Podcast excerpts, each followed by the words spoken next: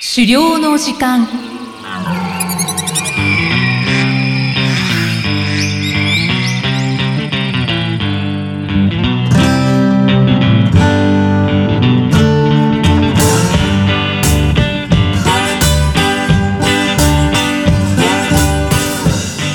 こんにちは、漁師の藤井里です。こんにちは、進行役の生きみえです。この番組では狩猟に関する様々なトピックをお話ししています。藤井さん、今回もよろしくお願いします。よろしくお願いします。さて、今回は初心者射撃教室についてのお話ですね。はい。はい。猟銃の所持許可をいただいて、まあ、実際に猟具として使えるように、まあ、射撃の練習をしていく必要があるんですけれども、はい。まあ、実際あの射撃をですね、まあ、するには射撃場に行かなきゃいけないんですが、まあ、射撃場にこう、一人で行ってですね、はい。練習するって実はなかなかハードルが高いんですよね。そうなんですね。まあ、実際にその射撃場にどうやってこう日時を決めて、まあ、射撃場に行って、で、入場の受付をして、で自分の使う場所ですね。まあ、正式には、射撃の射に面積の面と書いて、はい斜面っていうところを使うんですけれども、はい。まあ、その斜面をどうやって決めればいいかとかですね。おーうん。まあ、射撃場の細かいルールとかマナーがですね、ホームページとか見てもよくわからなかったりするんですよね。うーん。はい。で、経験者の方と一緒に行けると一番良いんですが、まあ現状だと銃を持ってる知人はほとんどいないですし、うーん。なので自分の銃のこう最初の一発目っていうのがなかなか撃ててない状態になってました。はい。で何かこう良い方法ないかなと思ってたところですね、射撃場の方で主催してくれている初心者射撃教室っていうのがあったので、おー今回それに参加してきました。おーいいですね。うってつけですね。そうですね、うってつけのもので。で、まあ、所持許可を取ってからまだ一度も打ったことないっていうようなんですね。まあ、私みたいな人から受け入れてくれる教室で、はい。まあ、ただ、あの、平日開催っていうことなので、まあ、本業の方でお休みをいただく必要はあったんですけれども、うんまあ、実際にこう、経験しないと分かりにくいような細かいことも、いろいろと学ぶことができましたので、まあ、特に印象に残ったことなどを今回ご紹介できればと思います。はい。ぜひよろしくお願いします。はい。まず、あの、教室とは直接関係ないところから始まっちゃうんですが、はい。まあ、銃をこう持って車で遠出するっていうのは今回初めてだったんですよね。はい。で、銃を紛失したりとか、あの、しないようにしなければいけないので、あの、銃っていうのはできるだけ自分の手元に置いておく必要があります。はい。で、ドライブするとよくコンビニとかパーキングエリアで、あの飲み物とか軽食とか買ったりしますけれども、うーん。あの、銃を車に置いたまま買い物に行くのは、まあ、まず良くないですね。うーん、そうですよね。何があるかわかんないですよね。ええかといって銃を持ってお店に入るのも、まあさすがにちょっと気が進まないですよね。うーん、まあ確かに。うん。まあ実際銃は分解した状態で搬送用のケースに入れているので、はい。まあちょっと大きい荷物がですね、まあちょっとよくあの楽器をやるような方が持ってるような大きい荷物ぐらいにしか見えないので、ああ、うん。まあそういうものを持ってるなぐらいにしか、まあ一般的には思われないとは思うんですけれども、はい。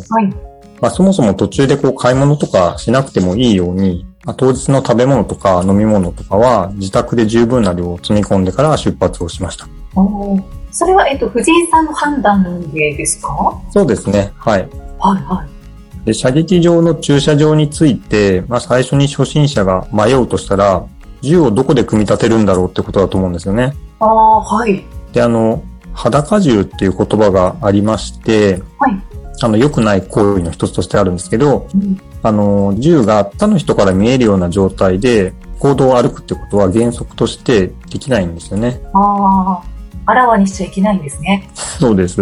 まあ確かに怖いですね。そうですね。うん。で、射撃場とはいえですね、まあ駐車場から受付まで何十メートルっていう距離もありましたから、はい。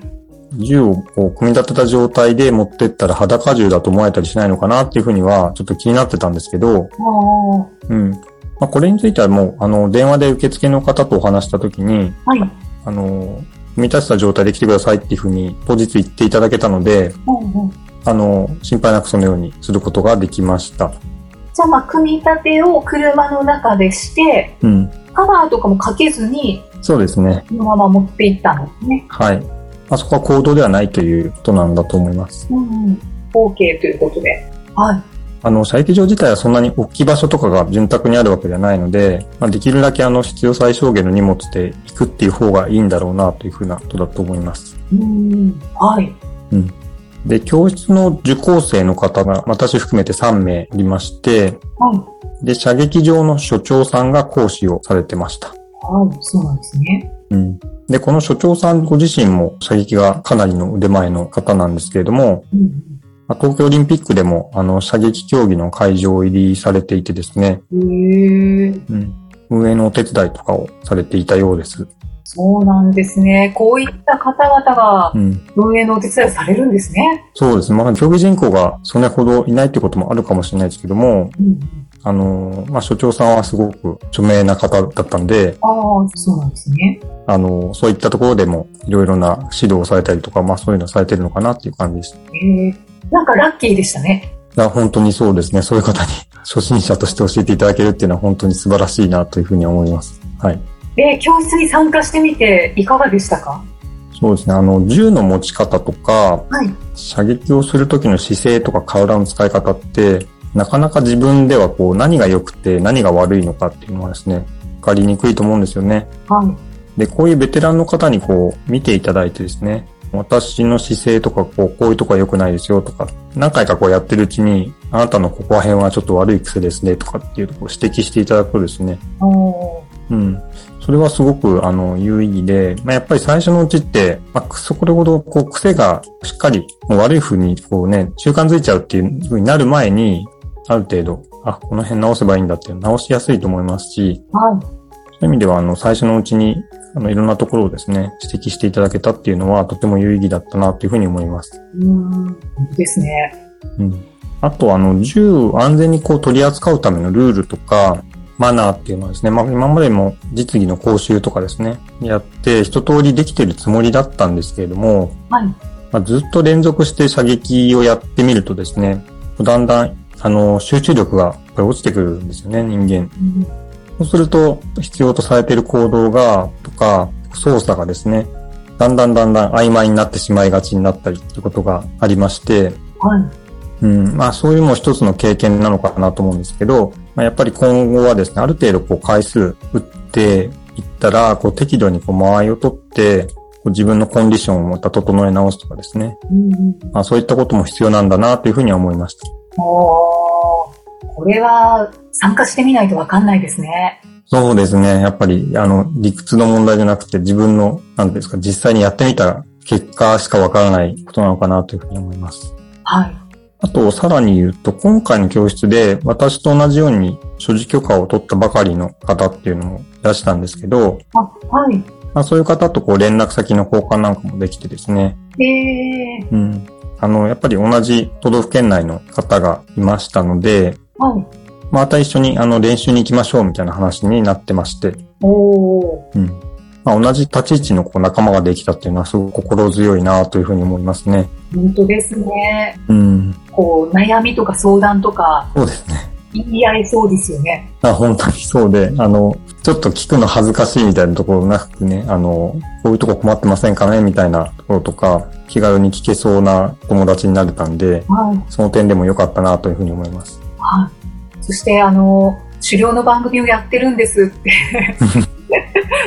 言える時があるといいですね。そうですね。まあ、その方はね、どっちかっていうと、あの、競技射撃の方に興味がある方みたいで、えうん。だから、まあ、多分狩猟はやらないつもりらしいんですけど、ー、そうなんですね。うん。まあ、ただ同じ銃を取り扱うものとして、こう、関係が、まあ、共通する話題っていうのは当然ありますから、はい。そういう意味でも、まあ、良かったな、というふうには思います。はい。うん。今後も意見交換できそうですね。あ、本当に、あの、ぜひ、いろんな形で関わって、共に成長できたらな、というふうに思います。うん。